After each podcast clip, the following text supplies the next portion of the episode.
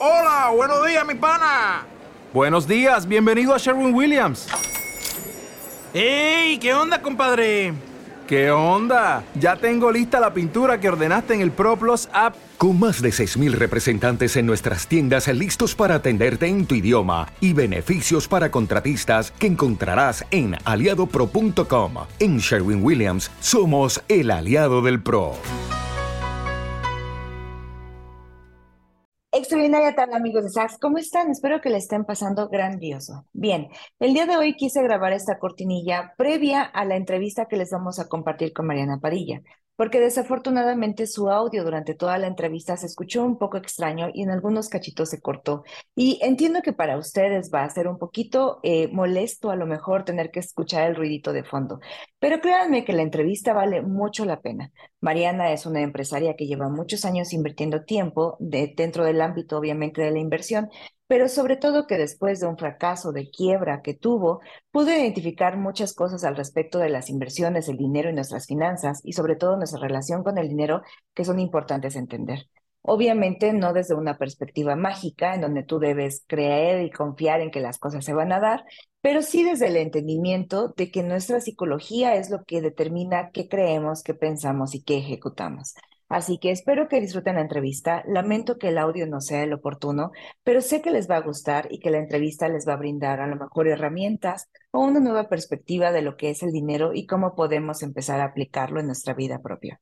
Espero que sea de utilidad y espero que no sea tan molesta la entrevista para ustedes con el audio. Les mando un fuerte abrazo y espero escucharnos pronto.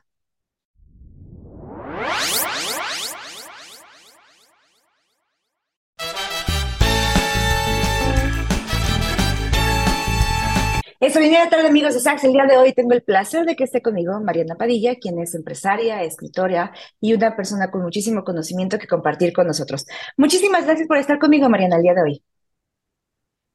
Feliz de estar aquí, al contrario, muchísimas gracias por la invitación. Oye, tengo muchísimas preguntas y me gustaría empezar por tu comida favorita. Dime, platícanos cuál es tu comida favorita y qué es lo que te gusta visitar en la ciudad. Mm, me la pusiste fácil, tacos. Tacos. ¿Qué crees que he escuchado que muchos de los tacos son nuestros favoritos? La verdad, sí. Y fíjate que yo viví muchísimos años fuera de México y eso me hizo valorarlos aún más. Entonces, sí, mi top, así, número uno, tacos. ¿Tacos de qué tienes un favorito? De todo, ¿eh? Me encanta de pastor, me encanta de pastor con queso, de la carnita asada, todos, o sea, de verdad para mí los tacos son así, manjar de los dos. te digo, lo, fue mucho más por tantos años de vivir lejos del país, fue como que, wow, o sea, tenemos un de alguno y se llaman tacos.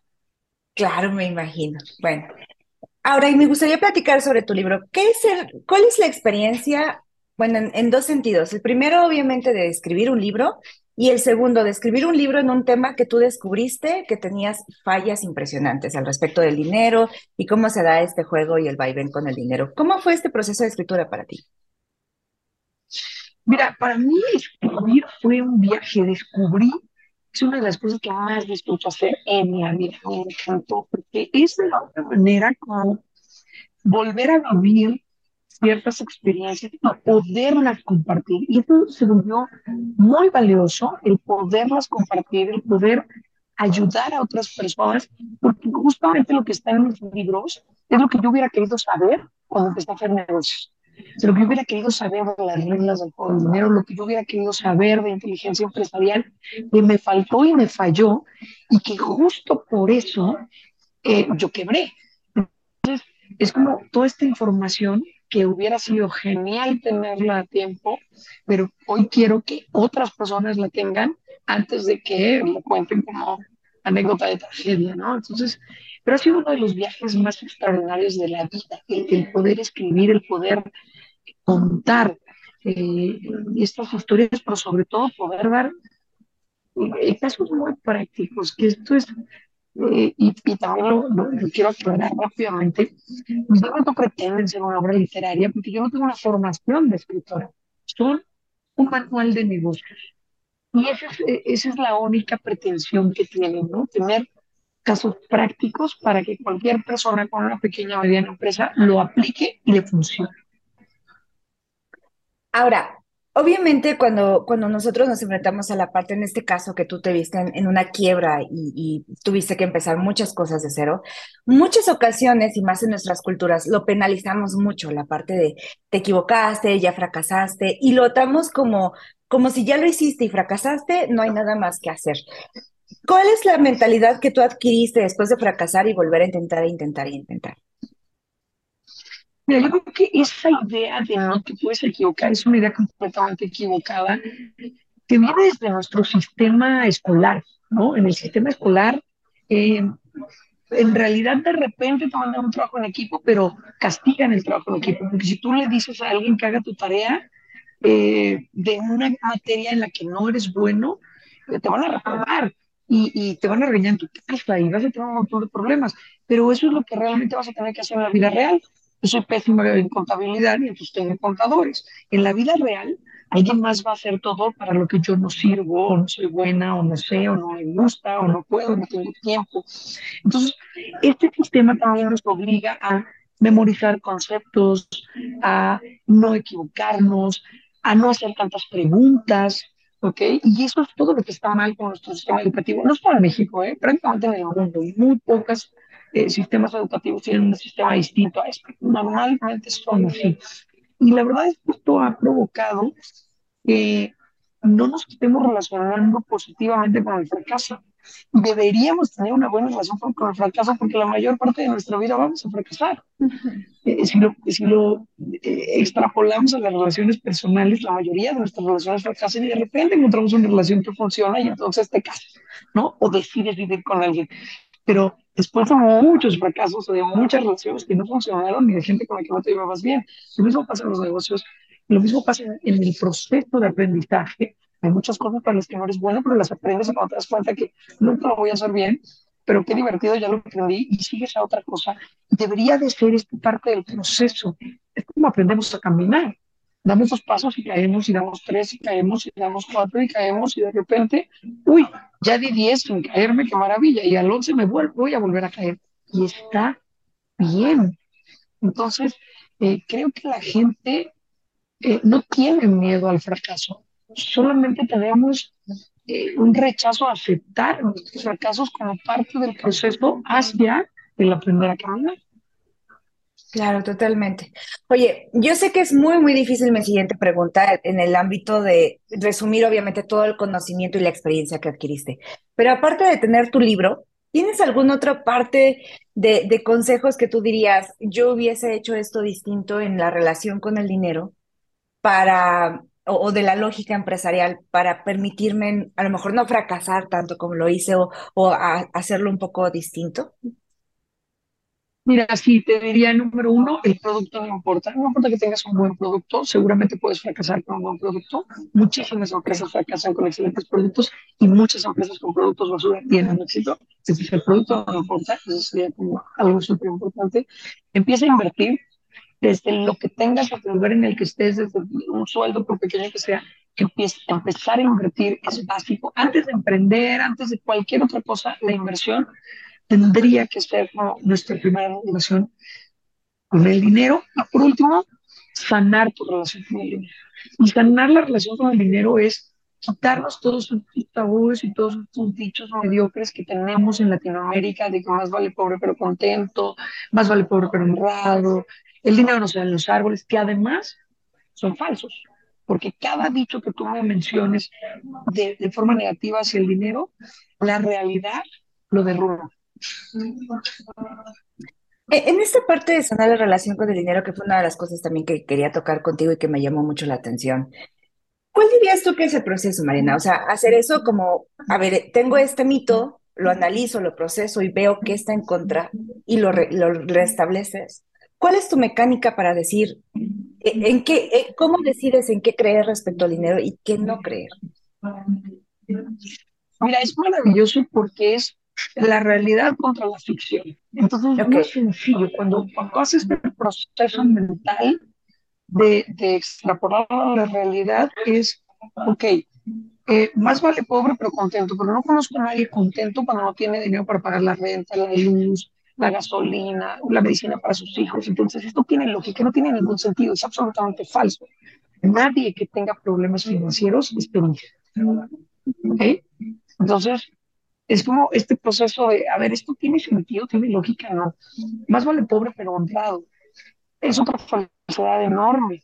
Yo digo que todas las personas ricas sean honestas, para nada, no estoy diciendo eso, pero mucho menos las personas pobres. Es más fácil, si no tienes dinero, que se te ocurra hacer algo que no es tan honesto, tan legal, que si tienes dinero no estás pensando cómo quitarle al otro, ¿no? O sea, tampoco tiene sentido, ¿no?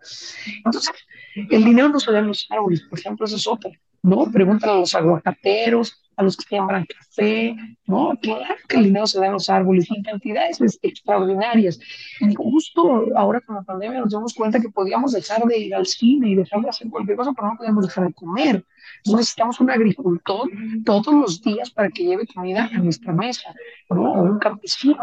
Los dineros se en los árboles, el dinero se da en las plantas, el dinero se da en los animales, el dinero está por todas partes, estamos rodeados de riqueza y de dinero. Entonces, cuando tú empiezas a entender eso, empiezas a sanar tu, tu relación con el dinero. ¿Cómo darnos cuenta que tenemos una mala relación con el dinero? Pues primero es un tema cultural, ¿no? Todos estos dichos que todos hemos dicho, que nos han dicho también. Segundo es un tema religioso también, ¿no? Es más fácil que pase un camello por el ojo de una aguja que el reino de los cielos, ¿no? Entonces imagínate nada más, ¿no? Y además te lo dicen y, perdón por lo que voy a decir, espero que si no le cortas ahí, te lo dice además un tipo desde un palacio, ¿no? Desde el Vaticano, o desde el Palacio Nacional, o desde un palacio de gobierno de cualquier lugar del mundo. Pero te dice que está bien que tú seas pobre. Mientras ellos viven en palacios, ya sea templos, gobiernos o blacks. Entonces, dices, oye, algo, algo no cuadra. O sea, si lo observo bien, algo no está cuadrando. ¿Cómo identifico que mi relación es buena con el dinero? Por las emociones, no por lo que pienso. Tal vez ya mi pensamiento cambió y no, sí, sí, sí quiero dinero, ya, Pero ¿cuál es mi emoción cuando veo a alguien que tiene mucho dinero? Ay, este, Entonces, si esa es tu emoción, no has sanado tu relación con el dinero. Porque no sientes admiración, no sientes respeto, sientes rechazo, sientes coraje. ¿Por qué te molesta que Porque a lo mejor aprendes que no lo hizo. Entonces, creo que el dinero es muy emocional. De hecho, gastamos por emoción y perdemos dinero por emoción. Y vemos un montón de personas gastando más de lo que tienen y arruinándose la vida por aparentar a lo que no son. O por impresionar a personas que ni siquiera son importantes, pero que, que, sienten esa necesidad de cubrir ese vacío emocional. El dinero es sumamente emocional. Por eso hay que sanar nuestra relación con el dinero para poder tener eh, una mejor comunicación, una mejor conexión con nuestra propia riqueza, con esta generación de riqueza. ¿Te gustaría compartirnos la idea que a ti te costó más trabajo sanar?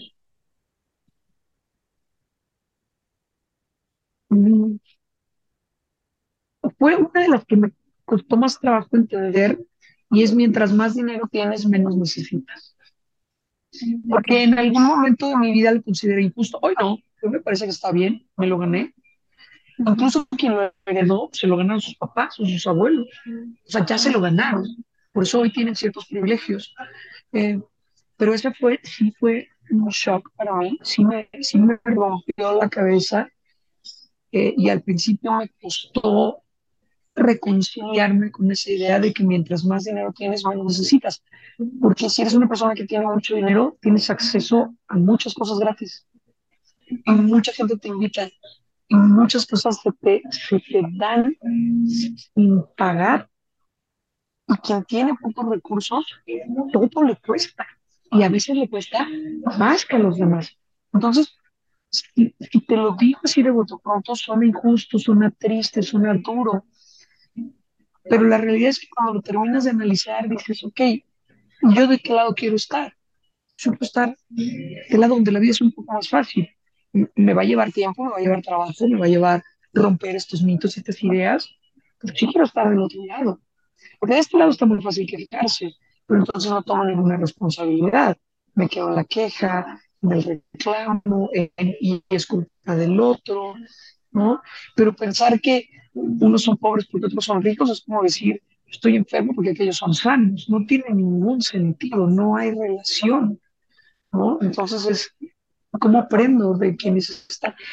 Es lo que me ha ocupado por muchos años, el estudiar el o estudiar.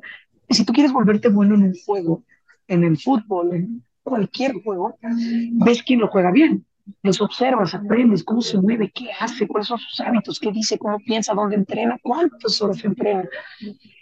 El juego del dinero es exactamente lo mismo, ¿no? Si te fijas quién lo juega bien y quién lo está ganando y observas cómo lo han hecho y desde dónde empezaron y cuáles fueron sus hábitos y sus ideas y sus creencias sus costumbres y qué tipo de entrenamiento tuvieron y empiezas a acercarte desde tu espacio a esas ideas, ese conocimiento y a ese entrenamiento, poco a poco te vuelves bueno en el juego, ¿no? No es algo que entres a la cancha y vas a meter un gol, pero te vas haciendo bueno en el juego conforme lo vas estudiando y observas a los ganadores del juego.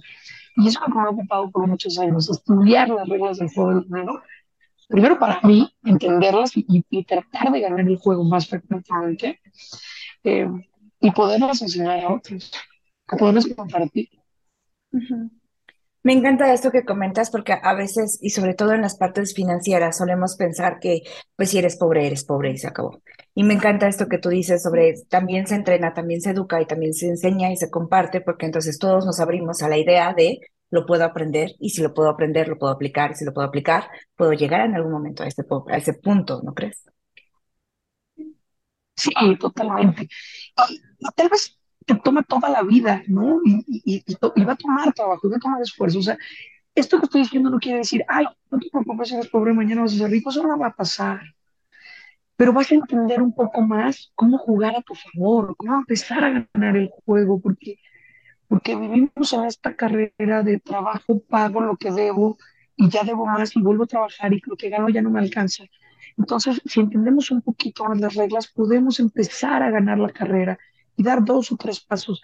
Repito, no estoy diciendo que va a ser fácil, no estoy diciendo que no requiere trabajo, no estoy diciendo que lo vas a hacer, quizá lo vas a hacer en una vida, quizá lo vas a hacer en dos generaciones, pero puedes empezar hoy, ¿no? Y ya heredar una idea distinta a, a, las siguientes generaciones, que si lo estudiamos así es como ha sido, ¿no? Quienes hoy tienen los privilegios, cuando los que se lo han ganado con trabajo, no, no con posiciones de poder, sino con trabajo, eh, quizá ellos ya nacieron con un poder adquisitivo distinto, pero los padres, los abuelos, sí empezaron desde abajo, ¿no? Entonces, es esta misma carrera que puedes empezar hoy para las próximas generaciones, o para, para la gente alrededor, o para ti, o sea, es posible. Doy un dato que es muy interesante y muy revelador también. El 67% de la lista Forbes, o sea, de esta lista de los más ricos del mundo, hoy, en el año, eh, bueno, en el 2022, no han sacado, está aquí la 2023, pero están como que se pelean en el primer lugar, pero el 67% de la lista Forbes del año pasado eran self-made millionaires, millonarios de primera generación.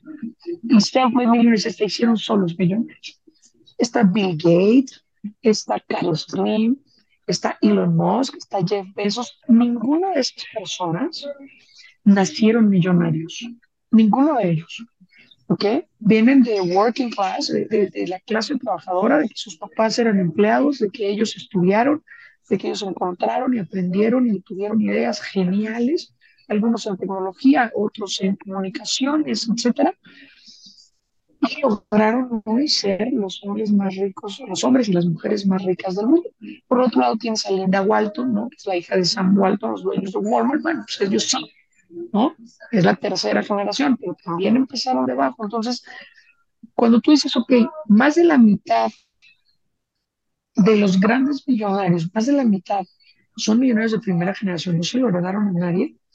Hay otra parte, hay muchos de los que sí heredaron del siglo pasado hoy están quebrados, porque se, le quitaron el 60% de posiciones y los tomó gente que venía de la calle, ¿no? Entonces, esto te dice que, es que sí existe una forma.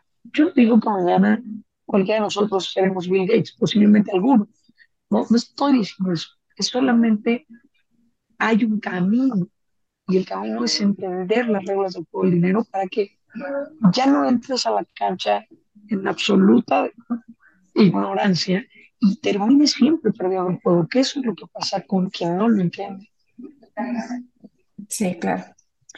Me gustaría platicar que creo que va un poco como esa parte de, de lo que estás hablando y uno de los temas que tú resaltas, que es el hecho de, de querer más, de tener la ambición, de, de soñar con, con esto y que no está mal.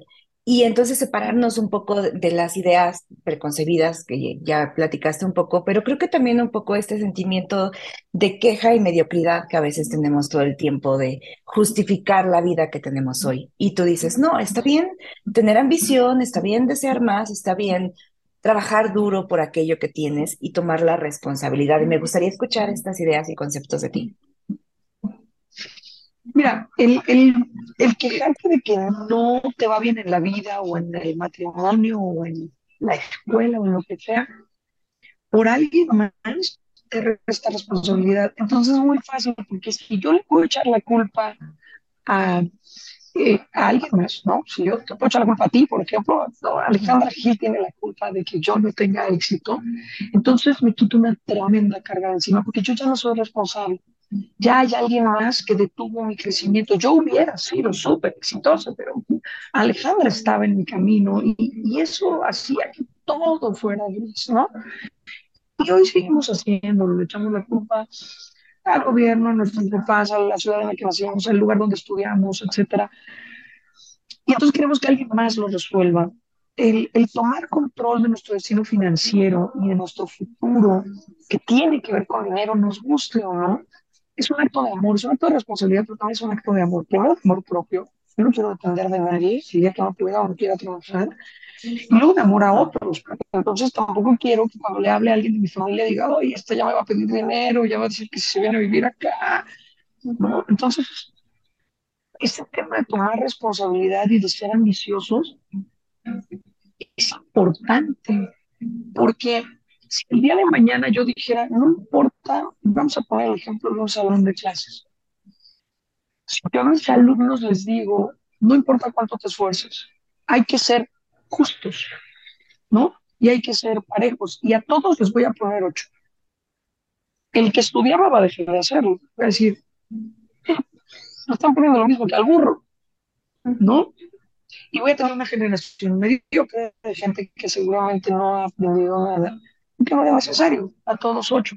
Porque, ay, pobrecito, él te sacó cinco. A ver, tú que sacaste diez, dale dos puntos para que él tenga siete y tú ocho. ¿Por qué? No tiene ningún sentido. Él estudió, él sacó diez, se esforzó, tal vez se desveló, o tal vez es más talentoso, no lo sé, pero se ganó el diez. Y lo único que estoy haciendo es que el de cinco diga, está ok ganarse, hacer cinco, no importa, no tengo que hacer ningún esfuerzo. El de 10 me va a mantener con dos puntos extras para que me repruebe. ¿Ok? Pero le estás quitando el de 10. ¿Qué va a ser el de 10? Va a sacar 8 en la siguiente, porque va a decir, ¿para qué saco 10? Entonces, creo que necesitamos fomentar en la sociedad, eliminar la mediocridad, porque lo contrario a la ambición es la mediocridad. O sea, ser ambicioso es quiero más de lo que tengo.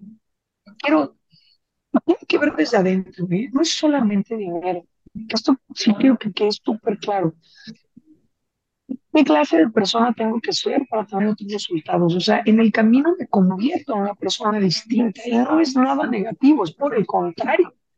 ¿Quién tengo que ser para producir mejores resultados, para tener más clientes, para vender más, para hacer mejor mi trabajo y que me promuevan y me paguen más? O sea, ¿qué clase de persona me tengo que convertir para que mis resultados sean del tamaño de la persona que soy, que soy una persona pequeñita, pero puedo ser una mejor persona, puedo ser un mejor profesional, puedo ser un mejor empleado, un mejor proveedor, un mejor vendedor. Cuando llego a esto, entonces tengo mejores resultados financieros y económicos. Entonces, tiene que ver con un crecimiento como persona, con un crecimiento como profesional. Pero cuando no tienes esa misión, para mí lo contrario de ambicioso es la mediocridad, es estoy bien como estoy, medio vivo, pues tengo una casita, tengo un carrito, se descompone cada 15 días, pues ahí le pongo un hilito y me lleva y me trae.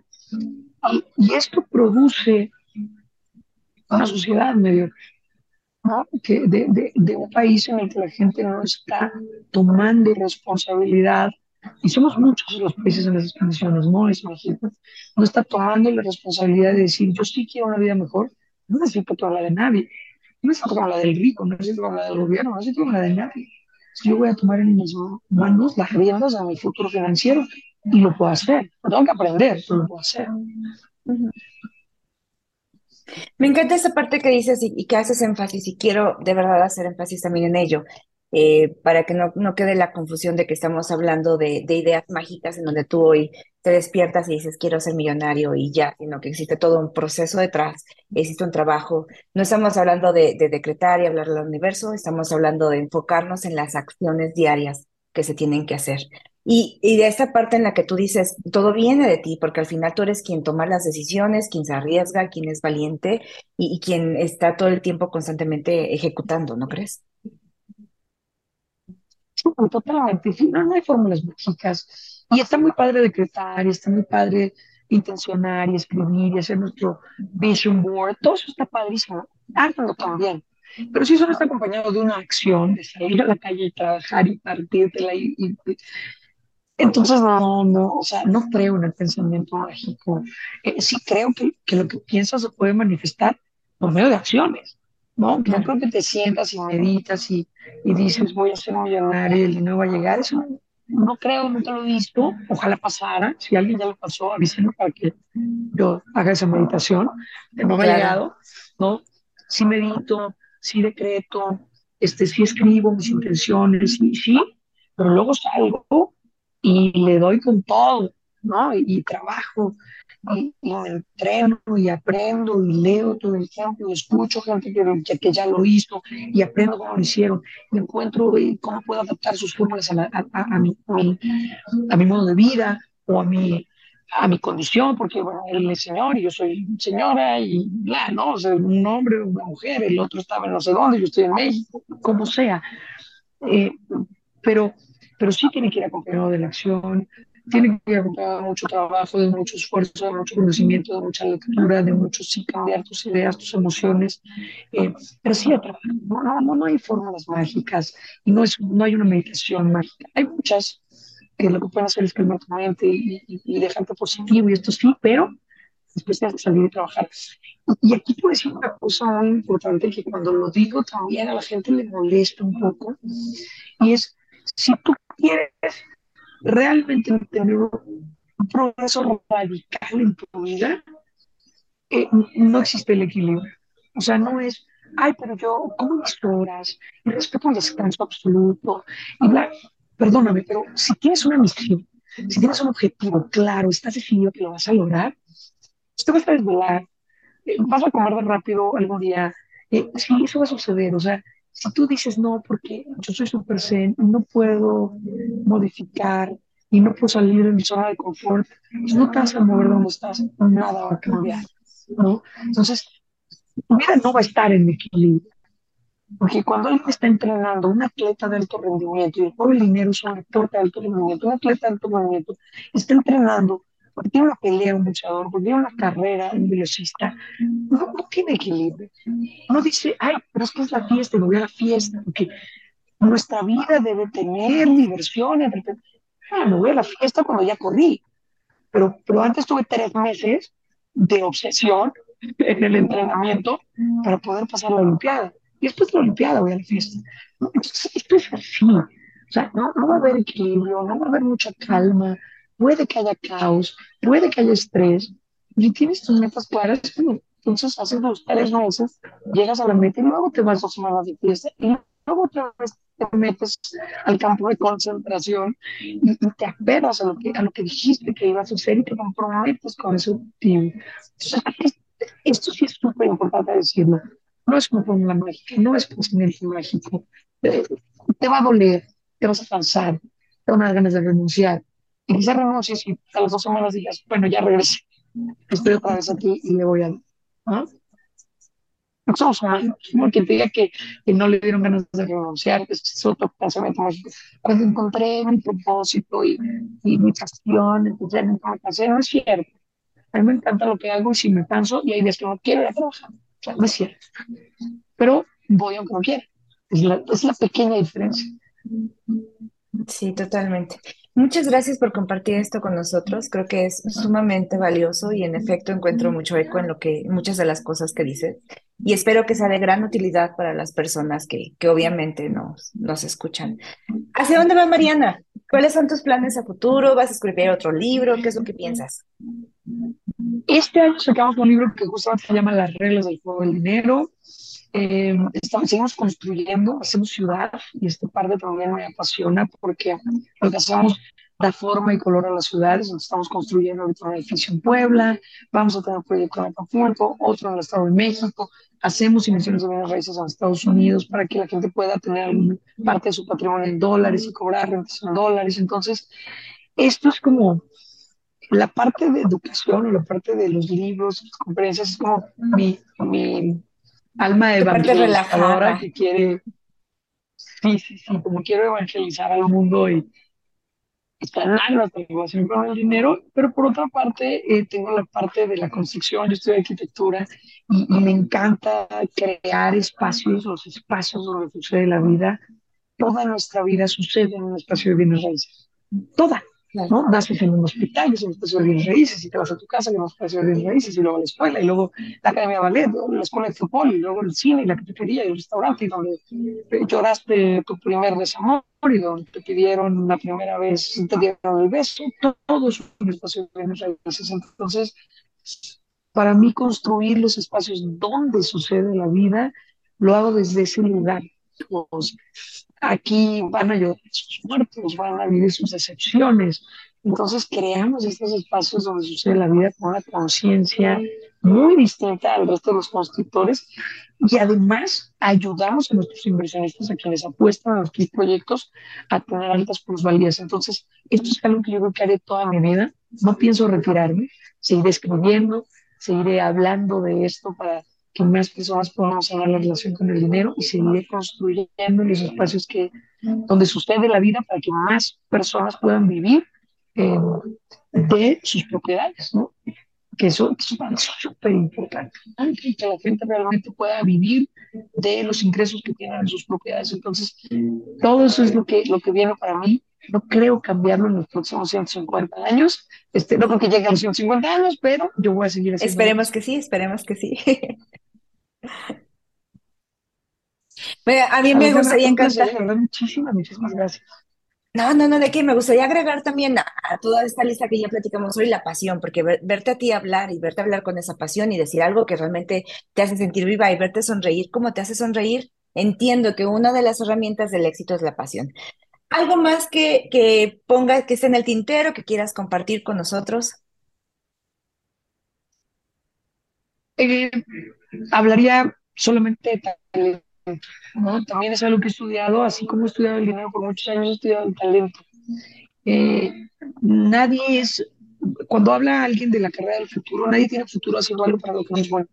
Yo le envío a todas las personas que, nos escuchan, eh, busca tu talento, encuentra cuál es y dedícate a desarrollarlo al máximo. Porque muchas veces estudiamos la profesión que nos dijeron que nos iba a dar un buen empleo, que nos dijeron que era la profesión del futuro, en realidad ni siquiera somos tan buenos para hacerlo y, somos infelices además haciéndolo. Entonces, yo no diría busca tu pasión, porque hay pasiones que nos pueden perder, yo diría busca tu talento, desarrollalo al máximo y te aseguro que lo vas a hacer con pasión, porque a todos nos gusta el trabajo bien hecho. ¿no? A todos nos gusta esta satisfacción de la misión cumplida, del trabajo bien hecho. Y eso solo sucede cuando estás en tu talento. Entonces, eso sería ¿Cómo sabes que estás en tu talento, Mariana? Hay que buscarlo, hay que es lo que se te hace fácil. ¿Se siente? o sea, todos, ¿lo sientes? sí. Lo sientes, se te hace fácil. Entonces, creo que, digo, existen también metodologías, test, etcétera, ¿no? Nosotros tenemos por ahí en, en, la academia algo relacionado con esto, pero búscalo como sea. Todos lo sabemos, todos sabemos que está ahí. Entonces, eso creo que sería súper importante. Y eso genera dinero. Sí, porque cuando eres muy bueno en algo, pues la gente decide apostar por ti e invertir en ti. Correcto. Correcto. Muchísimas gracias por tu tiempo, agradezco mucho el espacio que te diste para estar con nosotros. Muchísimas gracias por todo el conocimiento que aportaste, que creo que fue un gran, gran, gran valor. Y pues quedamos a tus órdenes aquí para todo lo que se te ofrezca. Ale, muchísimas gracias. Invítame cuando quieras. Soy feliz de hablar de todo esto. Ya viste que no me callo. Perfecto, pues hagamos alguno, algún videíto por ahí de otro tema, a lo mejor del talento y abordando temas más profundos. La arquitectura, también me encantó eso que explicaste sobre la arquitectura y cómo en efecto todo rodea a espacios físicos. Correcto. Te mando Gracias. un fuerte, fuerte abrazo, estamos en comunicación.